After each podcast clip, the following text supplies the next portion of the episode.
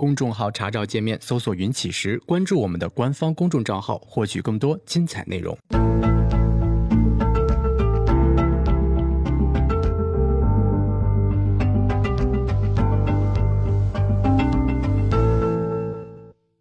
行到水穷处，坐看云起时。欢迎大家来到静言故事。呃，前两天的时候啊，这个走新闻的大叔呢，在呃加技巧课的群里面聊了一个事情。嗯、他说呢，就是他们天津的房子，比如说从这个前两年开始跌的时候，乃至于就最近几个月吧，就跌的也比较厉害。呃，然后呢，他们家里边投资买的房子。啊，然后呢，这个大概价钱折了一百万吧，但是老太太也不着急啊。但是老太太如果去菜市场买菜，那当然就是说这个，呃，无论怎么样都都得说清楚，对吧？的到底是呃差多少钱什么的。所以呢，他提了这么一个概念，他说我们买股票能不能像，比如说老太太买房子似的，对吧？就是大家没有什么压力，啊，然后呢，呃，这样的话呢，就是说你该持有持有，啊，然后这个比如说就像最近的行情嘛，哈，呃，因为呃走西门大叔呢，他是一个呃，就是作为价值投资者哈，对于价值投资者来说呢，大家一般的观念呢都是认为说，就是说下跌呢这是一个买的机会，啊，所以呢这种情况下呢，呃，对于我们来说呢，这个。没有必要太去担心，啊，没有必要太去担心，嗯，那我就去持有它，啊，然后呢，这个对于价值投资来讲呢，每一次类似这样的下跌吧，实际上呢，都是给我带来了一个非常好的，嗯，一个逢低去买的机会，啊，因此呢，他说这个就是说比较鼓励我们啊，就说我们所有人，啊，我们能不能是同样的一个态势？但是我觉得，就是说他的这个结论是没有问题的啊，这个结论呢是有意义的啊，就是说我们，呃，做好了我们自己的交易体系、交易框架啊，你基本面的交易框架或者价值投资的交易交易框架，当然应该是这样哈。当然，你作为呃技术分析的价值框架也应该是类似的啊。就当你做好了你的交易框架之后呢，那么你唯一应该做的就是去坚持你的交易框架啊，我就按照我的这个框架去做。啊，这个，呃，成呢就成，不成就不成，对吧？我就按照我的交易框架去做，啊，赚我应该赚的钱，但与此同时呢，那应该亏的那些呢，亏也就亏了。这个结论我我我认为是没有问题的，我非常认同。但是呢，他的这个论据我不认同，啊，这个论据我不认同。也就是什么呢？我认为哈，在当下，在当下的一个情况下呢，比如说。老太太买房子啊，然后呢，房子降价了。这个事儿呢，和我们做股票，股票跌了，他俩根本就没有什么关系，或者说他俩根本就不是一个事儿。就这个论据我不认同。那为什么他俩不是一个事儿呢？啊，原因呢？嗯，有很多个方面，啊，最重要的两个方面，第一，房价没有跌过，啊，房价没有跌过，所以呢，呃，大家对房价下跌，对房价下跌的前景和危害没有预期。这个是能够保持，就所谓的啊，保持良好心态的一个很重要的原因，就这句话。这个关于房价呢，就当然我我我们国家自从有过有了商品房以后啊，这个房价就没怎么正儿八经的，就是说下跌过或者怎么样的，嗯，所以呢，大家对于房价下跌的这个前景跟危害啊，没有很大的预期。你问老太说，那你为什么心态比较好呢？其实可能一个很重要的原因是他预期天津的房子会再回来。那既然说啊，这天津的房子未来一定能够再回来，那我还担心什么呢？没有什么可担心的嘛，对不对？啊，所以这种情况下呢，这个呃老太觉得呢降价没事儿。为了今天这期节目哈，我没事找事儿啊，我还专门这个问了一下，呃，大家知道我们国家有一些地方曾经发生过房价的崩盘啊，鄂尔多斯，呃，还有呢那个温州都曾经发生过啊，所以我还专门问了一下，我说有没有谁身边有有有有经历过房价崩盘的，或者说自己手里的房子崩了，就是有没有什么影响啊？对自己有没有什么影响？那这个毫无疑问啊，这肯定是有影响的啊。自从经历了一次房价崩盘之后，再买房子投资，注意啊，我说是投资买房啊，可不是自住房，那那性质又不一样了哈。再买房投资的时候，那个心态就完全不一样了。一有风吹草动，心里边就打鼓。你要知道，房价的崩盘啊，它比股市的崩盘还要可怕。股市里面，它再怎么发生股灾？咱们普通人这种仓位，你总能跑得出去吧，对吧？但是房价一旦开始崩了，那是真的没有人买啊。你比如说现在天津房价都没有崩啊，正常的下跌，正常的回调。你你去看看那个成交价，呃，成交的这个数量各个方面，对吧？都有下降，啊，那崩盘的时候根本就没有人买，你想出手想止损，对不起，没人要。啊，所以为什么房价一旦真正下跌的时候，那个房价都是崩的方式呢？为什么我说这个？呃，大家发现房价下跌，然后没有崩，你可以买呢？其实就是因为它的这种特性，啊，就是它的流动性特别差。那你一旦经历过那种就是煎熬的那种过程，你很难再坦然的面对房价的涨涨跌跌了。那当然，对于我们做交易的人来说，对吧？我们可能没有经历过房价的崩盘，但是我们经历过什么呢？我们的账户的崩盘。我以前做外汇啊，我做外汇的时候呢，因为那说实话，这个确实穷的是一点钱都没有啊，也做外汇经济，也就是拉人开户赚点手续费啊，这个，毕竟要呃生活嘛啊，但这这种丢人的事情跟你们说还真是有点哈，然后。呃，在这种情况下呢，我就呃能够看到大量的客户的操作。一个很有意思的事情就是，很多的人刚刚来到外汇市场，运用着杠杆去做交易的时候，你比如说一个月翻一倍，一个月翻两倍，说实话都很正常，都很正常。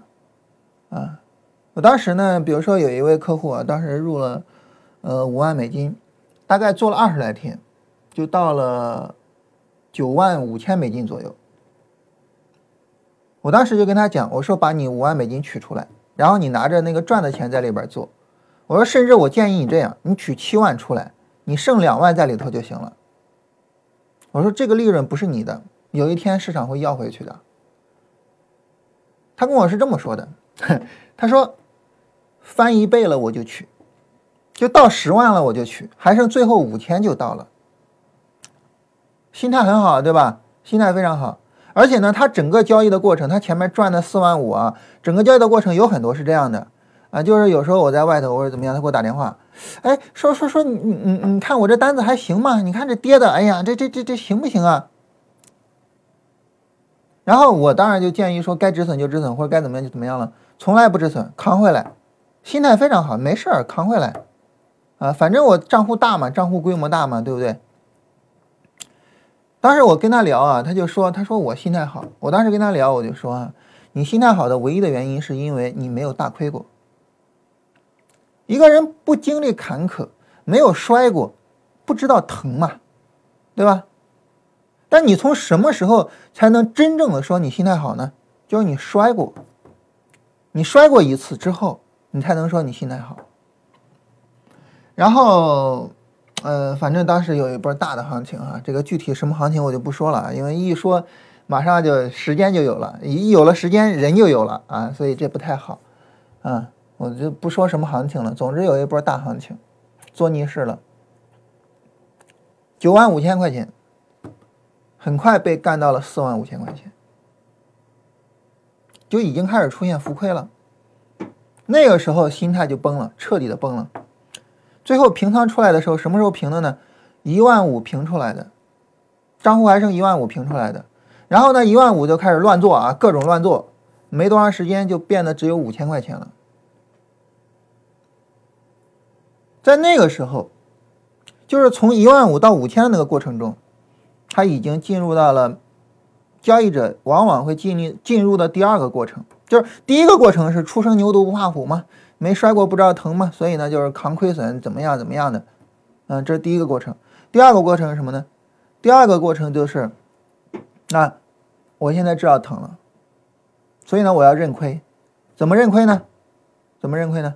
一有了亏损马上止损，一有亏损马上止损，就是连续止损，然后呢通过小幅的亏损积累大幅度的呃一个资金回撤，就进入到了这样一个过程啊，这是几乎不能说每一位交易者吧，反正很多交易者都会经历的这样两个过程哈，就进入到那样一个过程。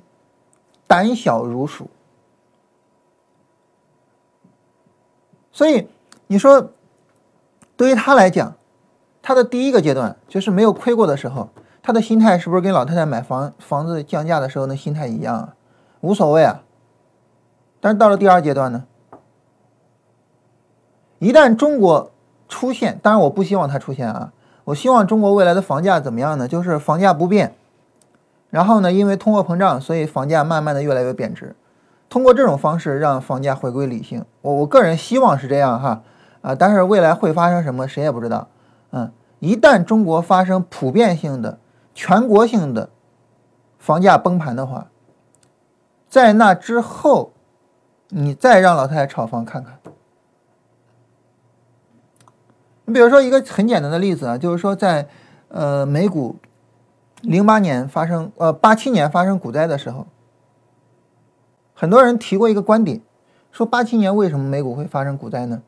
一个很重要的原因是二九年那波人哈，经过了五十年，已经退了，市场上没有人知道暴跌的风险了，啊，所以呢，在风险的管理和控制方面呢变得差了，所以就就就出了问题，然后一出问题就是大问题嘛，所以八七年就直接崩了。啊，当然有人提这个观点啊，这观点对不对呢？呃，另说。呃，但是确实就是，当一个人知道了这个市场中存在的风险的时候，他就很难再所谓初生牛犊不怕虎了。那这是第一个方面啊，就是因为房价没有跌过啊，所以大家不知道房价下跌会有什么危害。第二个方面是什么呢？很简单，就是房价的波动影响比较小。那么如果是杠杆买房会怎么样呢？杠杆买房这个，我我身边就有人这么玩儿哈。这个，嗯，首先我们解释一下房价的波动影响比较小，这个大家应该比较容易理解啊。你比如说，我如果说我的银行存款啪丢了一百万，一百万没了，那这个影响就大了哈，这这生活各个方面都受到影响了。但是房价跌了一百万，他房子我又不吃它又不喝它，对不对？房价跌了一百万，跟我有多大关系呢？影响比较小，这个我们很容易理解啊。我重点说一下关于杠杆买房。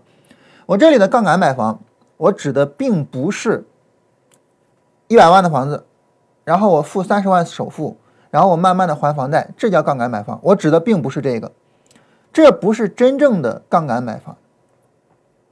啊，真正的杠杆买房是什么呢？我不知道大家身边有没有这种人啊？反正我身边有啊，呃，我身边不但有，而且有有有挺多的。什么叫杠杆买房呢？首先，啊，假如说这个一个房子一百万嘛，我们就按整数来哈，一百万一房子，我付三十万把房子买了，房子是可以抵押贷款的，消费贷也好，各种什么也好。当然贷贷出来的钱，这个呃银行会会管理说这这钱跑哪儿去了啊？但是 这种东西嘛。你总能拿得出来的，也就是说，贷款这个钱你是总是能够提得出来的，嗯，包括我跟大家说过哈，你像南方很多朋友，房价呃房贷百分之七的利息，呃几年前了啊，百分之七的利息，现在没有那么高了，嗯，然后只要你能够给他百分之十的利润，他就把房子抵押了，然后把钱给你，我就赚百分之三的息差就可以了，这个钱我就可以赚了，就激进到这种程度。所以呢，很多人他把房子卖了，卖了之后呢，不是，把房子抵押贷款了，抵押贷款出来的钱干啥呢？买房，买第二套房，第二套房买了之后呢，那把第二套房子抵押贷款，抵押贷款之后干嘛呢？买第三套房，这叫我所谓的杠杆买房啊。我我说杠杆买房，并不是指的，就是说付首付，那个太简单了，那个杠杆上的太小了。当你比如说你杠杆买了五套房子的时候，实际上你只付了一套房子的首付的时候，这个时候你知道你的压力会有多大吗？你知道房价的波动对你来说会产生多大的生活上的影响吗？实际上，这样的杠杆买房跟股票的交易才能够对标。为什么呢？因为股票交易你用的钱，实际上等于我刚才所说的银行存款似的。房价跌一百万对你的生活可能没有太大影响，但是股票账户里的钱如果亏一百万，你说对你的生活没有影响吗？对你的心理感受没有影响吗？不会的。但是同样的，如果你只有买一套房子的首付款，但是呢，你一下上杠杆，然后买了五套，这个时候房价的涨跌对你的生活有没有影响呢？肯定就有影响了。那好，那这种情况下，你还能坦然面对房价的下跌吗？做不到了。做不到了，对不对？无论如何你都做不到了，这才是真正的叫所谓的呃投资买房，这才是真正的能跟股票交易对标的这样的关于房价的呃交易方式。在这种交易方式之下，你想有好的心态，可能吗？就不可能了。所以从这个意义上来讲呢，就是我说，当然我说这么多啊，我的意思是我认同走西门的大叔的结论，但是呢，我不认同他的论据。在这个时候呢，我们其实就等于是非常仔细的去辨析了，呃，买房子房子降价和买股票股票降价它两个之间的不同。说到说完这些之后啊，那我们再从另外一个方向上说，啊，再从另外一个反面上去说哈，呃，其实我我跟大家说过很多次，就是一个人，比如说思维上牛也好，或者怎么样也好，嗯，就是他最重要的在哪儿呢？最重要的在于呢，他能够同时接纳各种不同的对同一个问题的视角。换句话说呢，他能有各种思维的模式，啊，去供他使用。我们再从另外一个反面上去进行思考，哪一个反面上思考呢？就是我们想，如果说我们像走西门大叔所说的似的，我们真的做到了，我买股票就跟买房子似的，账户上的盈亏我心如止水。那是不是也是一种非常好的状态呢？尽管我通过刚才所说的哈，大家现在知道了，就是说，呃，我买了股票跟我买了房子，它两个是不一样的。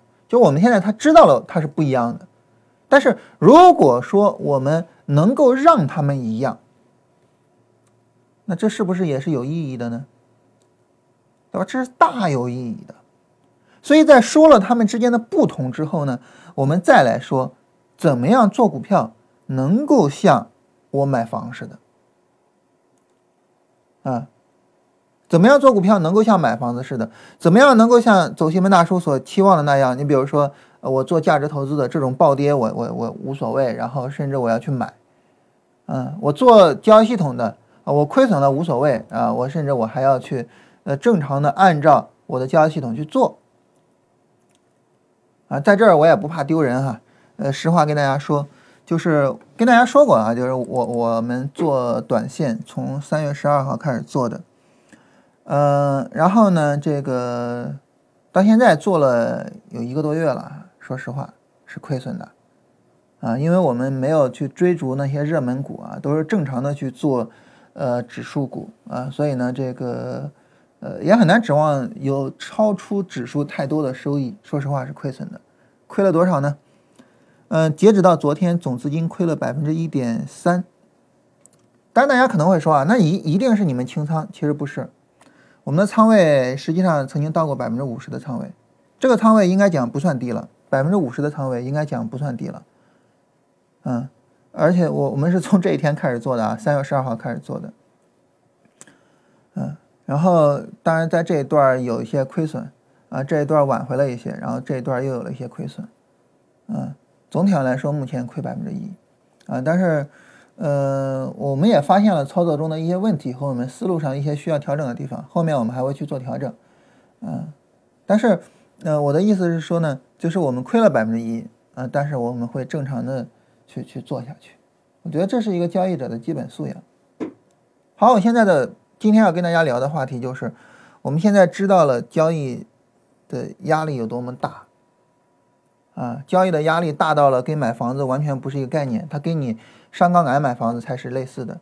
但是我依然希望跟大家讨论的就是我们怎么样能够做到走西门大叔的期望值，我们怎么样能够做到像他说的似的，就是你做价值投资心如止水，你做交易系统啊，你自主交易，你无论怎么做吧，就是心如止水，我该怎么做我就怎么做，怎么样能够做到这一点？实际上呢？就通过我们刚才的对比分析，我们就已经能够发现了我买房子和我做股票的一些区别。我们把这些区别给抹平了，我把这些区别给抹平了，我就能够做到说，哎，我做股票的时候，我也是心如止水，我亏损了，我也很正常的呃去做下一次、下下一次。这些区别，比如说哈，呃，买房子的钱会影响生活，呃，不是买房子的钱不会影响生活，但做股票的钱会影响生活。因为股票的钱呢，总是你的。实际上，股票它是它作为一种，呃，能够很快兑现的产品，它其实跟现金是比较接近的，类似于现金等价物。当然，并不是啊，现金等价物一般我们指的是活期存款，诸如此类的哈。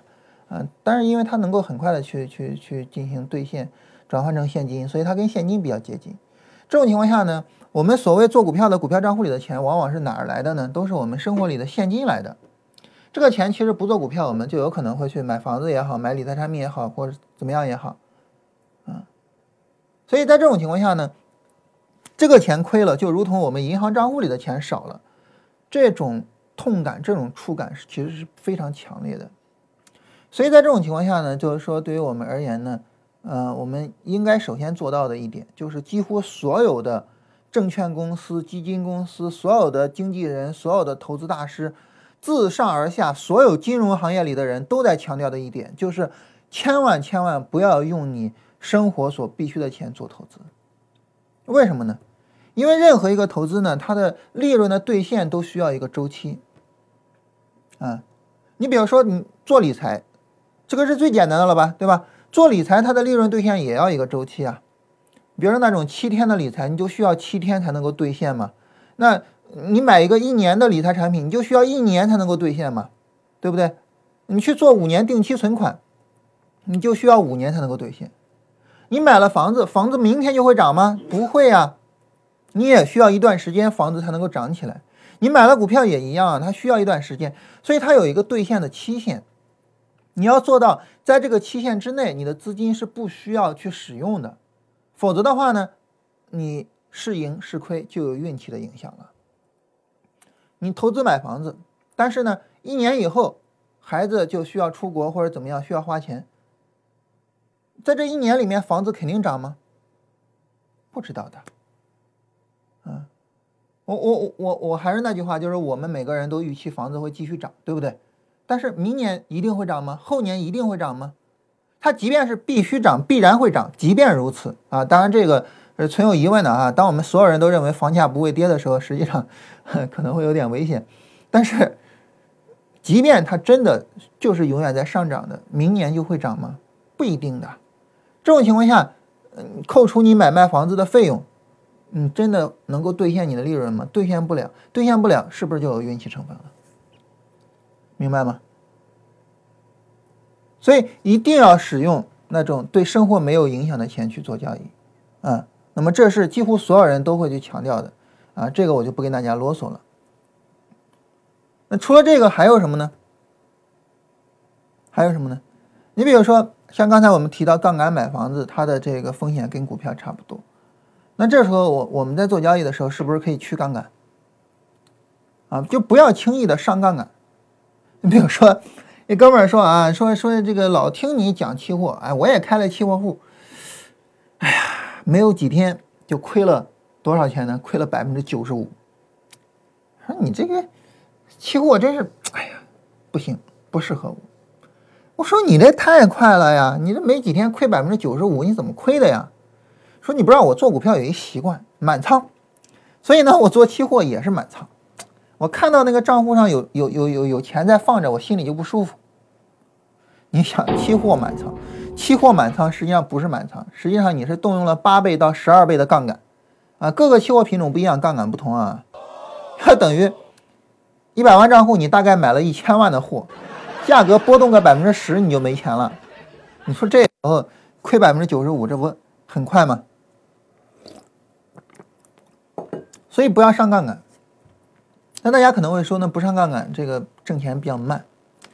这个很简单，就像我经常跟大家讲的，你要真的方法能行，哎呀，资金太容易拿到了啊！私募，嗯，私募公司也好，证券公司或者期货公司也好，这些资金太容易拿到了。你比如说，你做两年期货，然后这个比较稳定的盈利，你就跑到你开户的期货公司去，你说你们能不能给我发产品？我这两年都是盈利的。啊，甚至都不用你跑过去找，他们跑过来找你，你要不要发产品？你要不要做我们的这个这个，呃，叫叫叫投顾啊？要不要做我们的投顾啊？所以呢，这个时候呢，你一方面呢，就是说你可以用你自己的资金上杠杆，然后呢，让它资金变成大资金；你也可以直接就去做大资金，而直接做大资金，你还没有什么风险啊，你甚至自己的账户都没有必要做了。你就直接去做大资金就可以了。这是一个我跟大家说过无数次的途径，大家不要觉得说这个我我跟他们没有什么关系，没有什么联系，这个是不是很难去实现呀，或者什么的？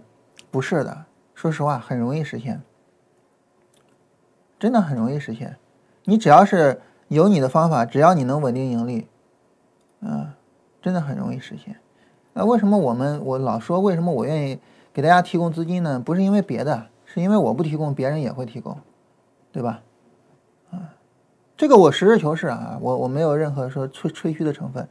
你比如说，你你两年盈利比较稳定，你拿着你的交易记录跑期货公司去，你你问问他给不给？他不给你来找我。所以这是第二个方面，就是如果说你真的说我想赚大钱，我想怎么样，不要上杠杆。嗯，直接去撬撬动大资金就可以了，嗯，那当然这些都是一些比较呃非常基础的方面，啊，对于我们来说比较重点的方面在于哪儿呢？比较重点的方面在于后面这个话题，这个话题是什么呢？就是我刚才提到哈，老太太之所以房价跌，她不担心是为什么？是因为她知道房子一定会涨起来，当然这个一定是不是？能成为现实，这个我们不讨论，但至少在老太太心里边，她是这么想的，她对这个有信念，所以她不害怕。价值投资者为什么在下跌的行情中不担心？呃，为什么说下跌了，他们愿意更多的去买？呃，至少对于呃走西门的大叔来讲啊，就是说这个前面下跌，他是他是一直在买的，为什么？因为他们认为他们选的股票都是好股票。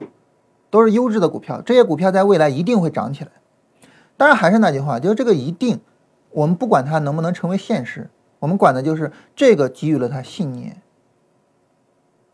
所以，我们怎么样才能够拥有一个像老太太一样的那么好的心态呢？最简单的一个实现途径，就是我们相信我们的交易持续做下去，我一定是能够赚钱的。房子咱们不研究，嗯，价值投资呢，咱们暂时不研究啊。这个后边我到时候再跟大家详细的聊。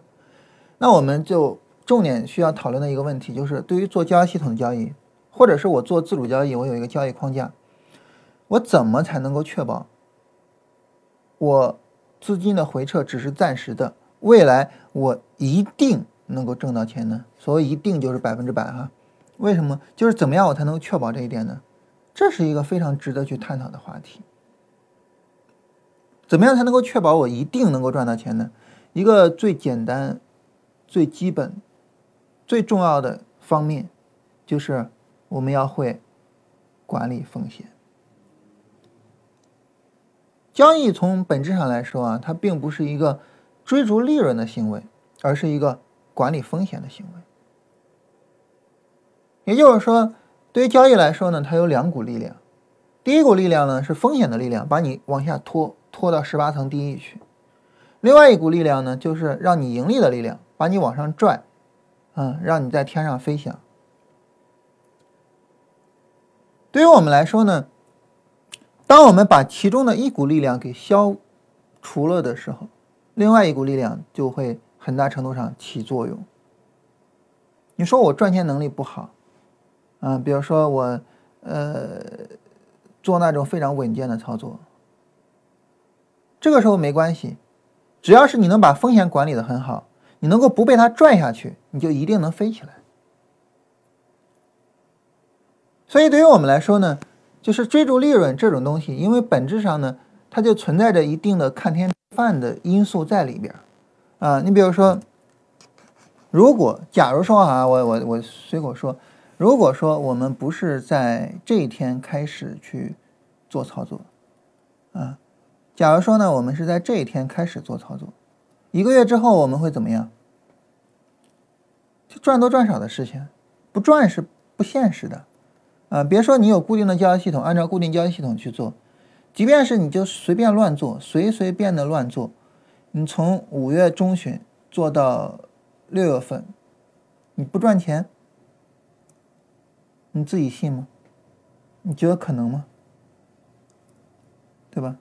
就是赚多赚少的事情，一定会赚的，啊，一定会是赚的，赚多赚少，就这么一个区别。所以从这个意义上来讲呢，就是盈利这个东西，它在一定程度上是有一个靠天吃饭的这样一个成分在里面的。你比如说做价值投资，嗯，白马股最近这两年涨得好，当然呃这个从这个高点开始啊，白马股也开始回落了，就从这儿到这儿，白马股涨得比较好。当然这也是市场的一个传统了啊，我从很早的时候一直在说。呃，牛市的第一波往往就是这些股票的行情。呃，从早些年的最早最早那个时候啊，这个深发展引领着呃大盘往上走啊，上海汽车这些最早最早的白马股引领的牛市行情，一直到现在市场没有变过这个样子。但是白马股已经有多长时间没有过表现了？如果你说我就是做价值投资，我就去投这些白马股。那可能在过去的很长一段时间里面，比如从一二年一直到这儿，你都是跑输给大盘的。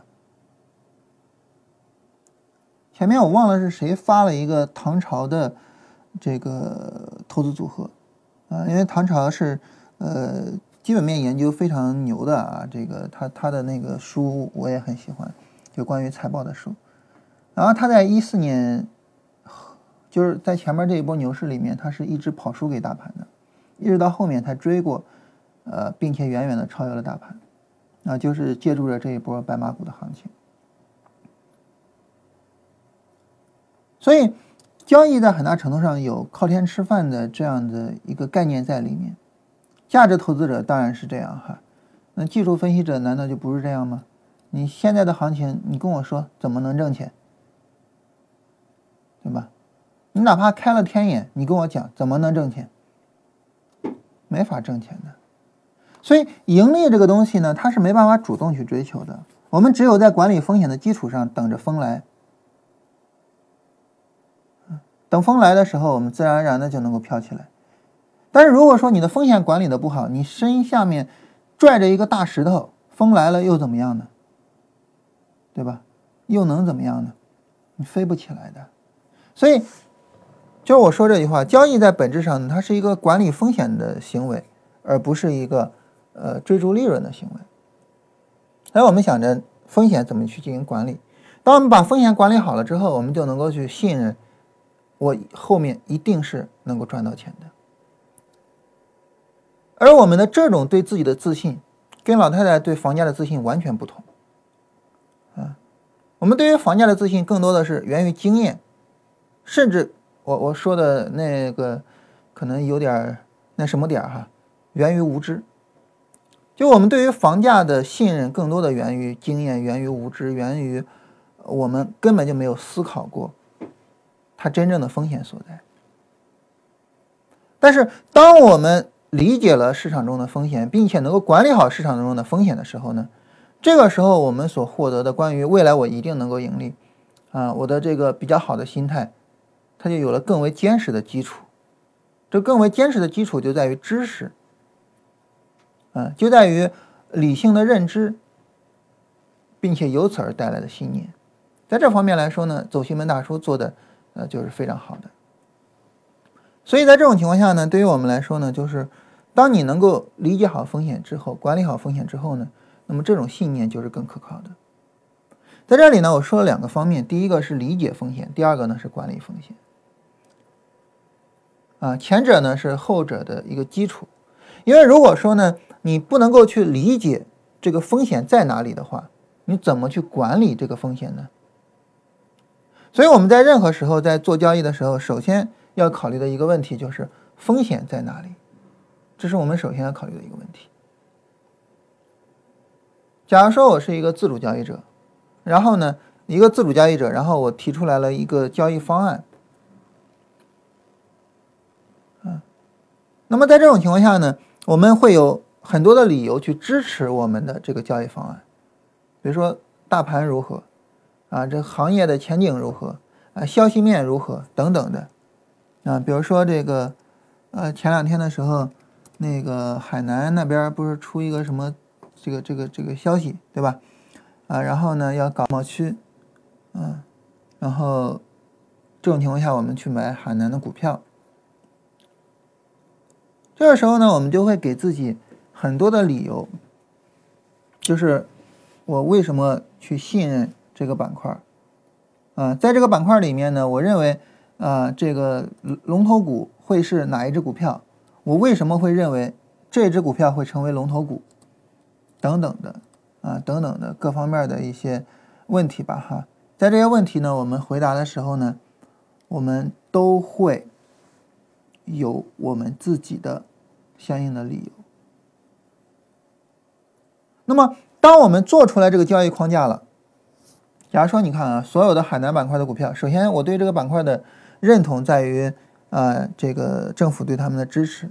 其次呢，在这个板块里面，所有的股票就这一只股票，海航创新这一只股票呢，它是连续两天一字板的。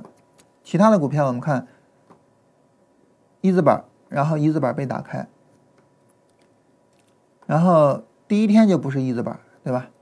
然后后边当然这后边这些股票就就就都不用说了哈，主要就是前面的三只去比较啊。然后只有它是两天一字板的。然后呢，它昨天也走得非常强。好，我做我就做它啊，我我我只是随口这么说哈。我做就做它，然后我买了它。也就是说，我在政府支持的一个非常强的板块里面选龙头股，然后我买这只龙头股。假如说你这么做，你会有无数的理由去支持你，但是这个不重要。重要的是，当你做出来这个交易规划的时候，你说我要买海航创新。当你做出来这个交易规划的时候，重要的是，当我问你一句，这笔交易的风险在哪儿？也就是说，如果买海航创新失败，那么我们有可能因为什么而失败？关于这个问题。如果你不能马上给我说出个一二三来，这就说明什么呢？这就说明你没有真正的、认真的思考过你这笔交易。你说不对啊，我好好的思考过了呀，啊，这个政府的支持啊，这个行这个板块啊，然后龙头股的选择呀，我非常认真的思考了，没用。因为当你想做任何事情的时候，任何一件事情啊，当你想做的时候，你去找理由吧。无数的理由，任何一件事情，嗯，你比如说，你说我觉得这个做交易呢，我想全职做，我觉得会更好。你比如说，你说我觉得做交易这个事儿啊，全职做不行，这两个观点是完全矛盾的，但是。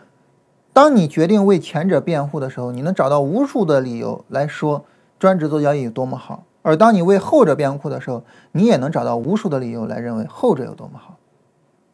这个是必然的，对吧？如果这个不是必然的，这世界上就不存在辩论赛这个东西了。什么叫辩论赛呀？就是大家把屁股一坐，你屁股坐哪儿了，然后你就开始为哪儿说话，这就叫辩论赛啊。不仅仅是赛场上有辩论赛，生活中交易场上都有这种辩论赛。大家有没有经验？就是呃，你比如说做期货，当然比较典型啊。当你买了一笔多单之后，你怎么看都会上涨；当你买了一笔空单之后，你怎么看都会下跌。所以，当你决定要买海航创新的时候，当我再再次说明啊，我只是随口举个例子。当你决定要买海航创新的时候，你能够为它找出无数的理由，但是这些都不重要，这些一点点都不重要，因为即便是你决定买另外一只股票，你也能够啊给它找出来无数的理由，啊，比如说芯片这个事儿，大家应该都知道哈，啊，然后呢，你说这个芯片这一块出问题了，啊，然后。出了问题之后呢，我们开始考虑说，这个做做做芯片这个板块啊，做这个板块呢，那谁是龙头呢？啊，比如说这个股票一上来涨停嘛，它是龙头啊，我去做它，当然它可能买不上啊，然后大唐电信啊，这个是跟着的老二啊，我去买它或者怎么样。当你决定了，你说我要去做芯片，然后你去买了大唐电信，我我只是随口这么说啊。然后你就有可能会说，海南板块那不行啊，那不能炒啊，你这怎么能炒海南板块呢？政府的行为啊，什么时候起到过那么强的作用，对吧？你你难道忘了雄安新区了吗？啊，咱不直接看雄安新区了，咱们看华夏幸福啊，华夏幸福在雄安新区那边有很多地啊，咱们看华夏幸福，对吧？前车之鉴啊，这还不够你吸收教训的吗？不要去炒海南板块啊，做芯片。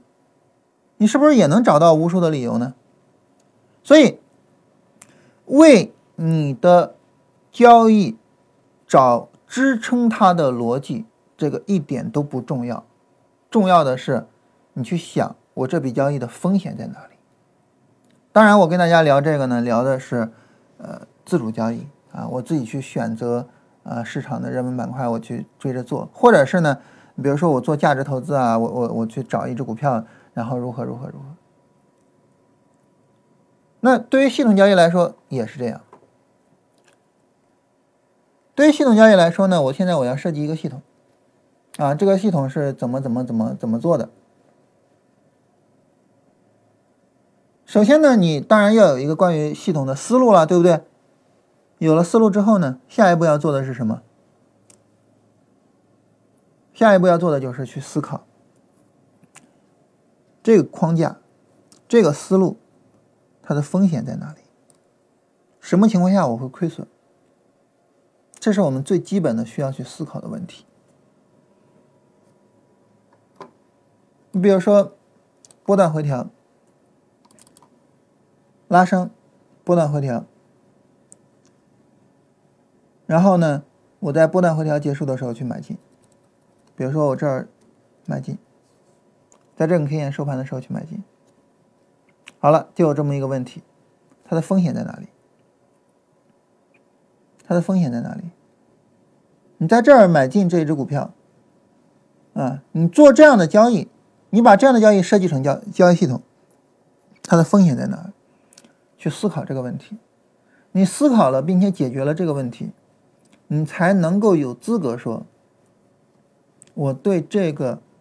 交易系统思考的非常深入，但如果我问你，你说你这个交易系统，啊，你都有哪些思考啊？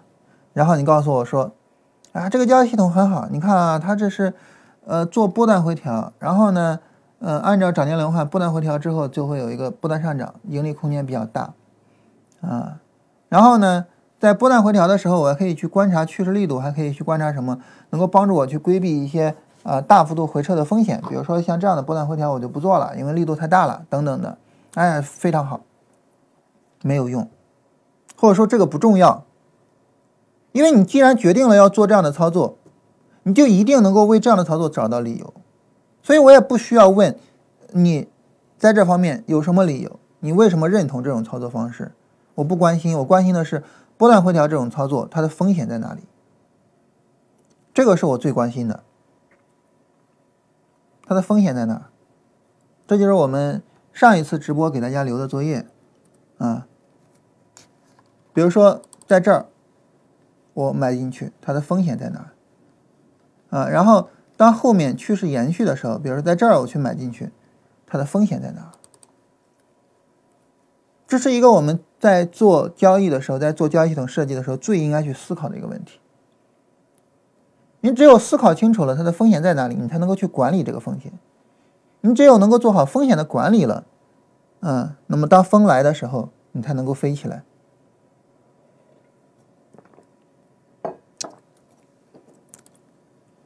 波段回调的风险在哪里呢？第一次波段回调和第二次、第三次、第四次波段回调是不一样的。第一次波段回调的风险在于，市场并没有完成反转，或者你的进场位太着急了，导致在市场没有。反转确认的时候，你就已经进场了，这是最大的风险。市场没有完成反转，所以你进场之后会被止损掉，这是第一次波段回调的最大风险。比如说，我们来看一个期货的情况啊，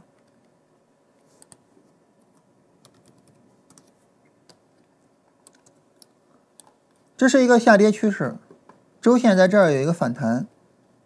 在周线有了反弹之后呢，我们能够看到的是，在这个地方有了一个底部抬升，没有问题啊，没有问题，你是不是就应该做多了？你做多之后呢，它并没有反转，跌下来了，所以这就是风险，这就是第一次底部抬升的风险。而且对于这个交易，其实它的问题并不是很大，对吧？拉升回撤不破位，问题并不是很大。如果你认为那个交易问题很大，你到这儿你也不会做多的。但实际上，我们在这个地方做多，后面就会有很大的利润。所以风险在哪儿呢？反转的时候，第一次底部抬升，风险在哪儿？就在于它没有反转上。但是当第二次、第三次底部抬升的时候，它的风险在哪儿呢？就跟有没有反转没关系了。市场已经确认反转了，它的最主要的风险在于呢，拉升幅度不大，新一个。波段上涨拉升幅度不大，跟前一次波段上涨构成顶背离或者是顶部降低，这个时候呢，我没有很大的盈利空间，我就要吃亏了。这就是它两个风险不一样的地方。所以当我一说波段回调，它的风险在哪？你不要一概而论，不要说波段回调的风险在于什么什么什么，这是不对的，这是不对的。在不同的位置、不同的背景下。同一种操作方法，它的风险是不一样的，是不一样的。所以尽管都是波段回调，但是它们的风险是不同的。那在这种情况下，当我们知道了第一次的风险在于它有可能没有反转，而第二次、第三次的风险在于它后边可能行情不大，我们怎么样去，呃，去去去？做操作怎么样去管理我们的风险呢？这就是下一步的问题。当然，第一步的问题是最基本的，你只有先思考清楚，才有后边的。嗯，没有思考清楚就没有后面的。你只有想明白你的风险究竟在哪儿，你才能够针对风险去做管理。你想不明白，你就什么都做不了。买房子最大的风险在哪儿？是房价下跌吗？还是什么？还是别的？想过吗？没有的话，投资买房子干什么？对不对？这些都是比较基本的问题啊。当然，你想明白了之后，风险管理就比较好管理了。你比如说，第一次反转，我采用比较慢的进场方式，而后面的反转呢，而后面的这个这个波段回调呢，我采用一些比较快的进场方式，诸如此类的。嗯，当你想明白了风险在哪儿。管理相对好管理，你想不明白的时候，管理就比较难管理。所以很多时候，呃，盈利、亏损，它的分野在哪儿？它的分野在于你有没有这么想过，你有没有想通？如果说你从来没有想过，我现在的交易方式。嗯，我现在做的每一笔操作，它的风险在哪里？想都没有想过。如果你去想，但是没有想明白，那么这个时候就都会出问题，就都会像那一位，呃，这个做外汇的朋友一样，一旦出现了亏损，手足无措，整个人就崩了。到未来，如果我们国家房价发生一次全面性的、普遍性的房价崩盘的话，这些老太太还会心如止水吗？我觉得他们最有可能的就是像那位做外汇的朋友一样，从此谈房色变。哎，所以呢，呃，我们在做这些投资的时候，房子也好，按照一些交易方法做股票也好，最重要的是我们要理解我们的交易方法风险在哪里，怎么去管理它。聊到这儿哈，我们今天这个话题就聊完了啊。然后呢，最后我跟大家聊一下，嗯，比如说对于。呃，走西门大叔他们做价值投资，他们的风险在哪里？他们的风险呢，主要在于两个方面上，哪两个方面呢？第一个方面就是时间上的风险，啊，不是资金上或者空间上的风险。当然，不要动杠杆哈，动杠杆的话就可能会出问题。不动杠杆的话呢，就是时间上的风险。也就是说，我拿一只股票可能要拿很长时间，它才能够去兑现它应该有的涨幅，或者说市场才能够发现这只股票的价值。帮助它去兑现它应该有的价值，啊，因为市场的反应可能没有那么快，所以这是时间上的风险，这是一个，那这个可能对于我们大多数人都是能够接受的。而第二个呢，就是自己认知水平的风险，就是你没有真正的挖掘到有价值的股票，或者是呢，你挖掘了有价值的股票，但是你的处理方式是有问题的，比如说你买的太高了或者什么的，导致你的时间风险过大，诸如此类的一些问题。所以主要在于两点上。对于第一点呢，基本上不用去讨论，啊，对于第二点来说呢，其实就是一个不断提升自己的认知的问题，啊，那这就是一个日积月累，啊，需要非常长时间的工作和学习的一个过程，啊，没有办法一蹴而就。所以这就对于他们来说总体上的两个风险。那为什么下跌的时候我买，下跌的时候我敢买呢？就是因为下跌帮助我，或者说下跌能够帮助我降低这两个风险。第一，你下跌了啊，然后股票价格比较低，我在股票价格比较低的时候买进，实际上我的时间风险是在降低的。第二呢，你下跌了，股票价格比较低，哪怕我对这只股票的认知有偏差，这只股票价值是二十块钱，我认为它的价值是三十块，啊，但是你啪啪啪下跌了。啊，现在这只股票只值十块钱，尽管我对它的价值认知有很大的偏差，但是呢，我十块钱买进去，啊，我的风险还是比较低的。所以在下跌的时候呢，他们的风险双重风险都是在降低的，因此他们愿意在下跌的时候买，或者敢在下跌的时候买。啊，那对于我们来说呢，实际上我们也要去想，就是说我们的风险以及呢，我们怎么去处理我们的风险。好，这是我们今天的聊的话题哈。然后呢，这个大家看看有什么问题哈，我们跟大家聊一下。嗯，关于这个话题，大家呢也做了很多各自的回答哈。这些回答呢，有很多人聊到了这两个方面的对比啊，就是呃，一个呢是第一次底部抬升的时候的呃反转的，它只是一种可能性，嗯，并不是确认的。第二个呢，就是关于这个到后面行情不大的这种情况。啊，这个我觉得都比较好啊，就是都能认识到这些问题。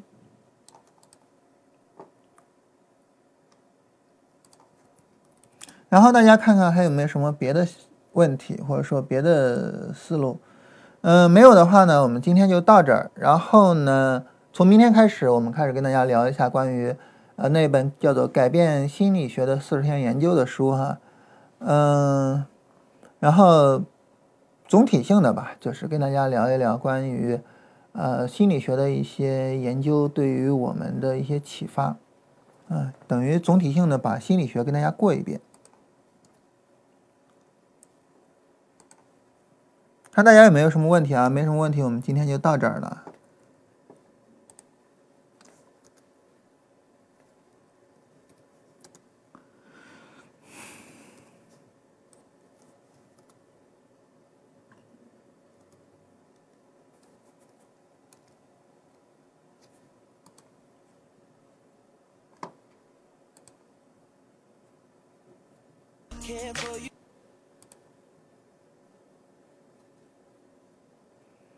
然后我说一个事情啊，就是我们前面这篇文章，那这篇文章里面我举了一个例子啊，我说那个少于一个层级的怎么去使用，嗯，然后呢就是说可以到，比如说呃日线小绿柱，然后到小这个这个呃两小时去进场，然后就有人提了一个疑问啊，说你看两小时的小绿柱在这儿啊，那我就直接。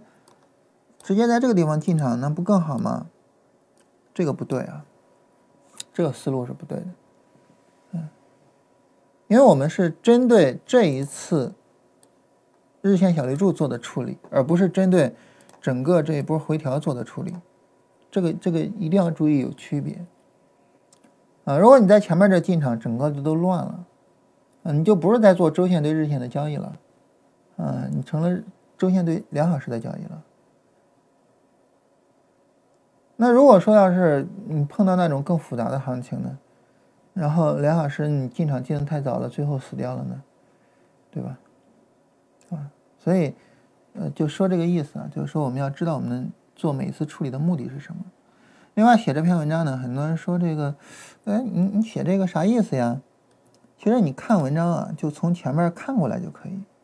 啊，第一篇文章呢就是聊关于级别的一些基本概念。啊，第二篇文章呢，说聊的是关于层级的概念，以及呢层级的划分方式。在层级的划分方式上呢，嗯，我们区分了这几种情况吧，就是层级比较低，但是距离不足一个层级；还有呢是层级低啊，而且呢大致上低一个层级；第三个呢是层级低，而且超过一个层级。那很自然的，当我做了这三个划分之后，我到第三篇文章我就说，那这三种情况分别怎么搭配？这不很自然而然的吗？那你看了这三篇文章之后，你说对于你来说有什么意义呢？它最主要的意义就是，当你在设计交易系统的时候，你能够知道或者你能够理解，嗯，我应该怎么去做搭配。在我的交易系统里边，我需要行情怎么搭配，以及呢，我怎么去做搭配，嗯，这就是你可以去做的一个工作，或者是这就是这篇文章的目的。就当你在设计交易系统的时候，你首先想，如果我需要层级的搭配的话，或者说时间周期的搭配。我为什么需要？我的目的是什么？想好了目的之后，你再去想，那在这个目的的情况下呢，我应该使用少于一个层级的搭配呢，还是等于，还是大于呢？对吧？这就是这篇文章的目的哈。啊，我们实际上到这一二三这第三篇啊，到第四篇，就是到下周二，我们就会跟大家聊关于交易系统设计上的一些话题了。啊，顺带跟大家说一下啊，因为有很多人有这方面的疑问。好了，大家没有什么别的问题啊，我们今天就到这儿。明天开始，我们就开始跟大家呃聊心理学了啊。这部分就更多的是一些比较扯淡的部分啊。在这种情况下呢，这个大家比较喜欢听闲聊的话，可以听一下。如果说大家觉得说我还是更喜欢技术的部分，而且觉得级别呢也没有太理解清楚啊，希望能够更多的理解一下，就可以回看一下之前的内容。呃，聊完心理学的部分呢，我们开始五一之后，我们开始跟大家聊关于，呃，基本面方面的部分，价值投资方面的部分。好，大致上就这样的安排哈，我们今天就到这儿。